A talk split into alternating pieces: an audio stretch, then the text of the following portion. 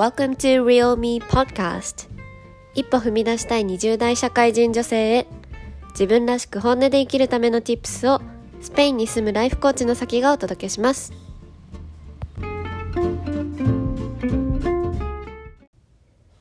こんにちは、さきです。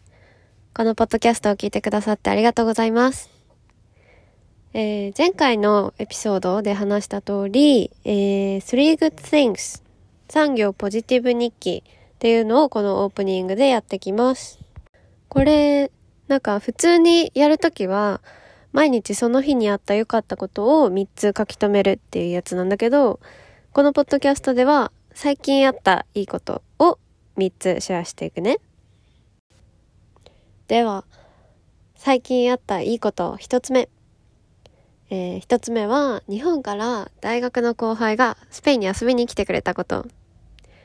これね、コロナ前は、あの、他にも、実は遊びに来てくれた友達がいたんだけど、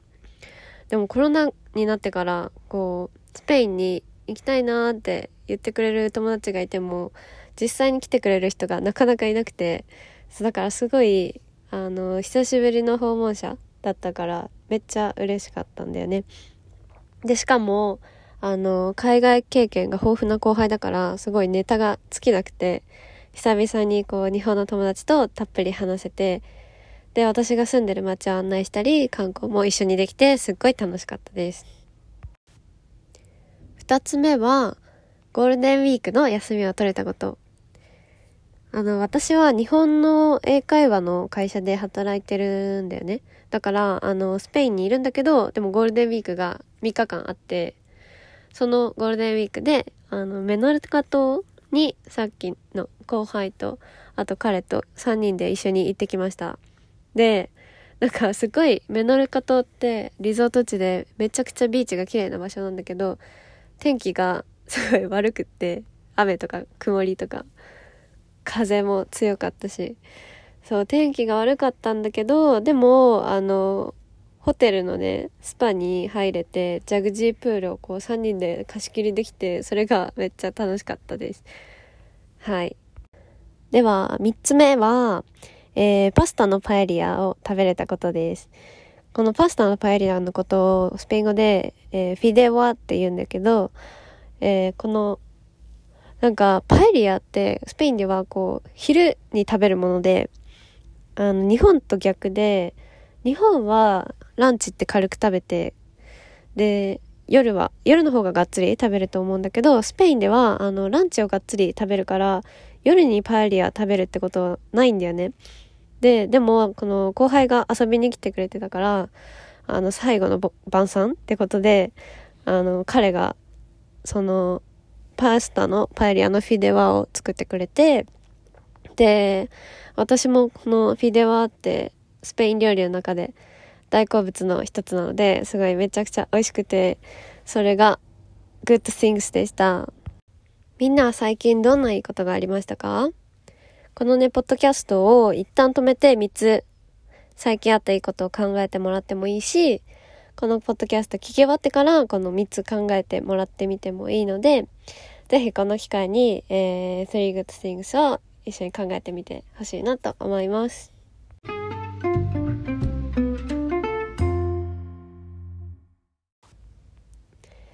はい。じゃあ、こっからが本題です。えー、第2回目のエピソードは、You は何しにスペインへっていう完全にパクリのタイトルなんだけど、えー、You は何しに日本へっていう番組をね、あの、私、日本にいる時によく見てて、すごい面白いんだよね。えー、見てる人いますか？うん、いるかな。で、あの、最近、会う初対面の人に必ず、この、なんでスペインにいるんですかっていう風に聞かれるのね。そう。だから、このスペインにいる理由っていうのを最初の方に話しとこうかなと思ってこのテーマにしました。あの、私のことを全然知らない人がいるかもしれないので言っとくと、私はちょうど3年前に会社員を辞めてスペインにワーホリに来たのね。で、あの、その時にパートナーができたので、えー、そのまま移住する形になって、今もスペインに住んでるっていう感じです。はい。じゃあ、そもそもなんでスペインに来たのってところをこれから話していきね。理由は4つあります。まず1つ目。これがね、一番大きな理由なんだけど、1つ目。夢を叶えるための第一歩として来ました。その夢っていうのが、クルーズの乗船員になることで、なんか社会人になってから憧れ始めた職業なんだよね、これが。で、当時はなんかクルーズの旅のテレビ番組とかやってたらすごい見入ってて、私もここで働きたいなーってワクワクしながら見てたんだよね。で、なんでクルーズに興味を持ったのかっていう理由はいろいろあって、それを言うと、まあ、一つは仕事で英語を話したいなって思ってたから。で、他には多国籍な環境で働きたいなって思ってたから。他には、お客さんとずっと同じ船に乗るから信頼か、信頼関係が築けそうだなっていうのとか、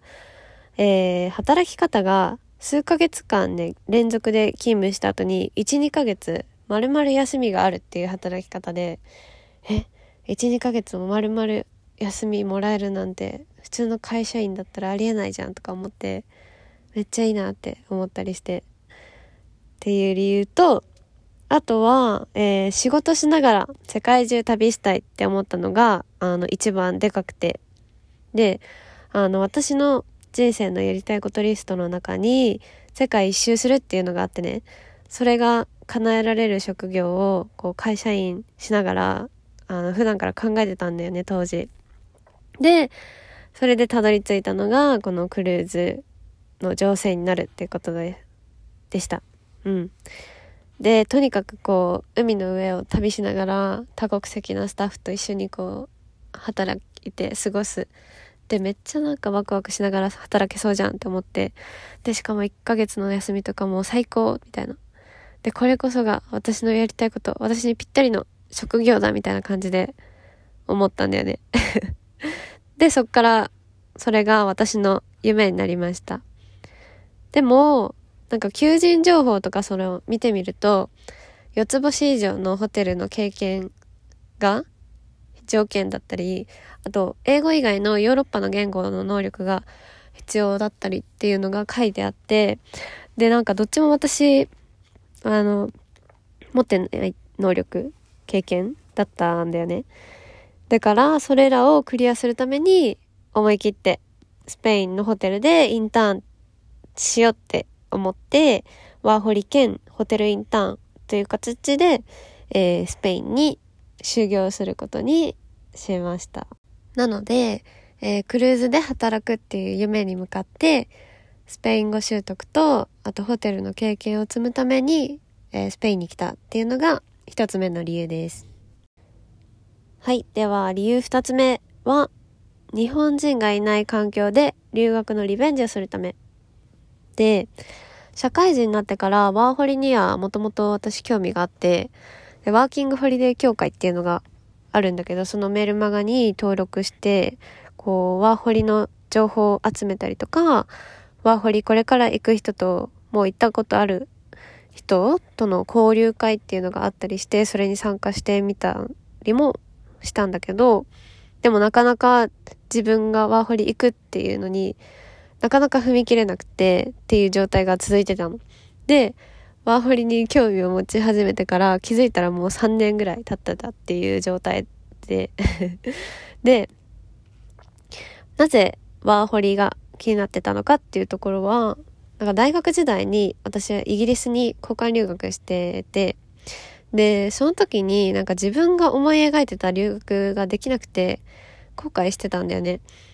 で、そのリベンジとして、もう一回長期で海外に行きたいなってずっと思ってました。で、自分が思い描いてたのってどんな留学生活だったかっていうと、なんか現地の友達をたくさん作って、英語ペラペラになって帰ってくるっていうのだったんだけど、そうならなかったの。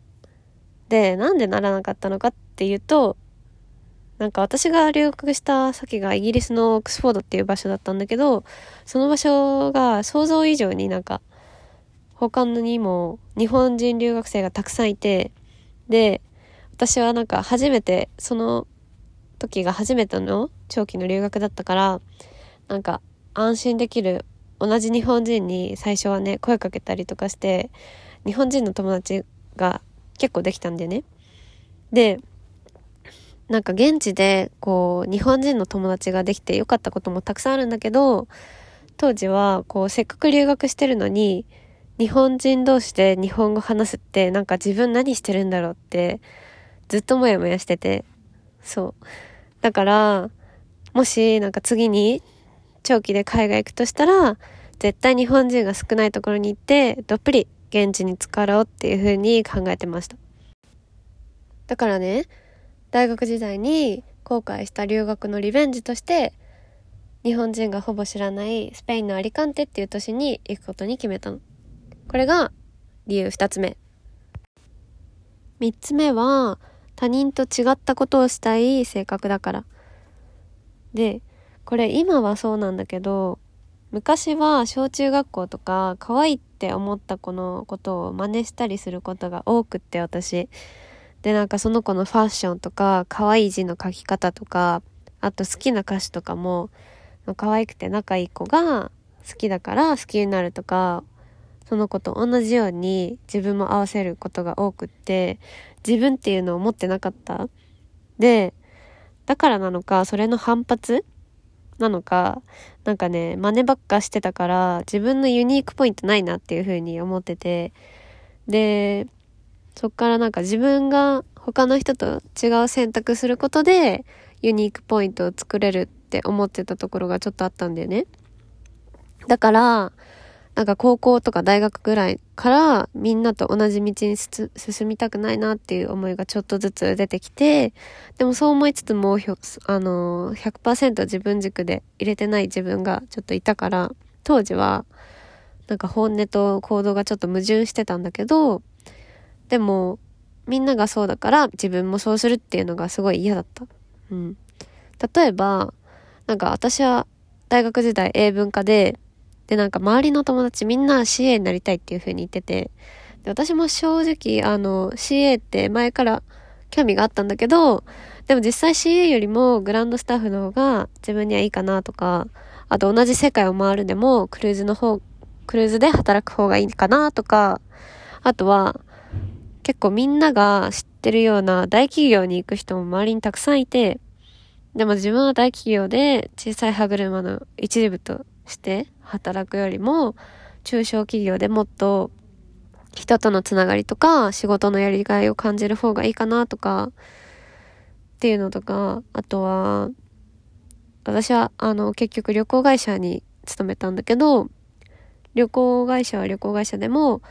観光旅行ももちろんこう興味あったんだけど、ありきたりじゃなくて、ビジネスの海外出張を扱う特殊な旅行会社に入ったりしたんだよね。そう。で、なんか、周りに流されたくないなっていう欲があった。で、そう、日本が、こう、集団社会だから、周りに流された生き方が嫌だなっていうふうに、本当に思ってて、で、ユニークな経験を持ってる人とか、すごい私惹かれることが多くって、で、自分もユニークな経験持ちたいなって思ってたのはあるかな。で、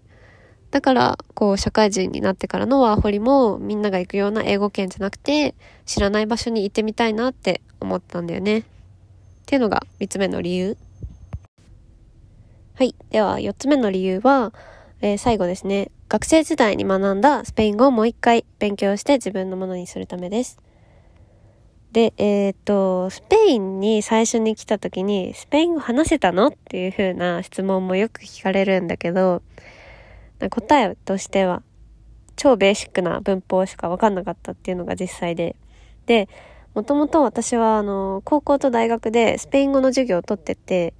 で、高校も国際的な高校だったから、第二外国語が必須だったのね。で、私はスペイン語を選んだのね。で、でも、所詮さ、なんか学校の週1とか週2の授業じゃ、言語って話せるようになんないくってさ。で、しかも、卒業してからもう全く日常で使うことないから、ほぼもうスペイン語忘れちゃって。で、でもさ、なんかせっかく学生時代にね、親が学費を払ってくれて、自分もね時間をかけて勉強したことなのに卒業して全く自分のものになってないってめっちゃもったいないなっていうふうに思ってでなんか社会人になってからもう一回ちゃんと勉強して喋れるようになりたいなっていうふうに思ってたんだよね。で語学はもともと好きだったから英語も好きだしでスペイン語もそれなりに好きだったからもう一回勉強したいって思ったで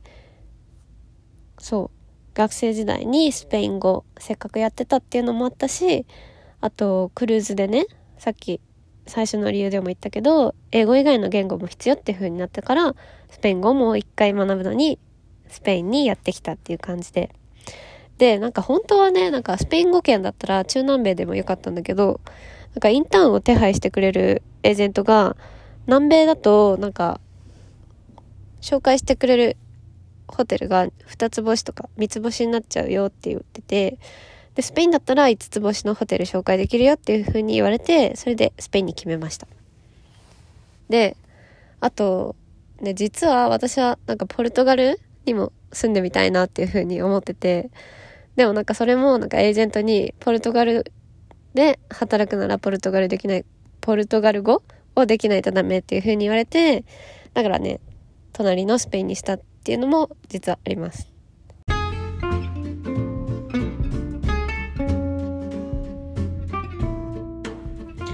はい。では、ユーは何しにスペインへっていう理由なんだけど、まとめると、最初がクルーズで働くっていう夢に向かってホテルで修行するため。で2つ目が日本人がいない環境で留学をリベンジするため。で3つ目が他人と違ったことをしたい性格だからっていうのと最後に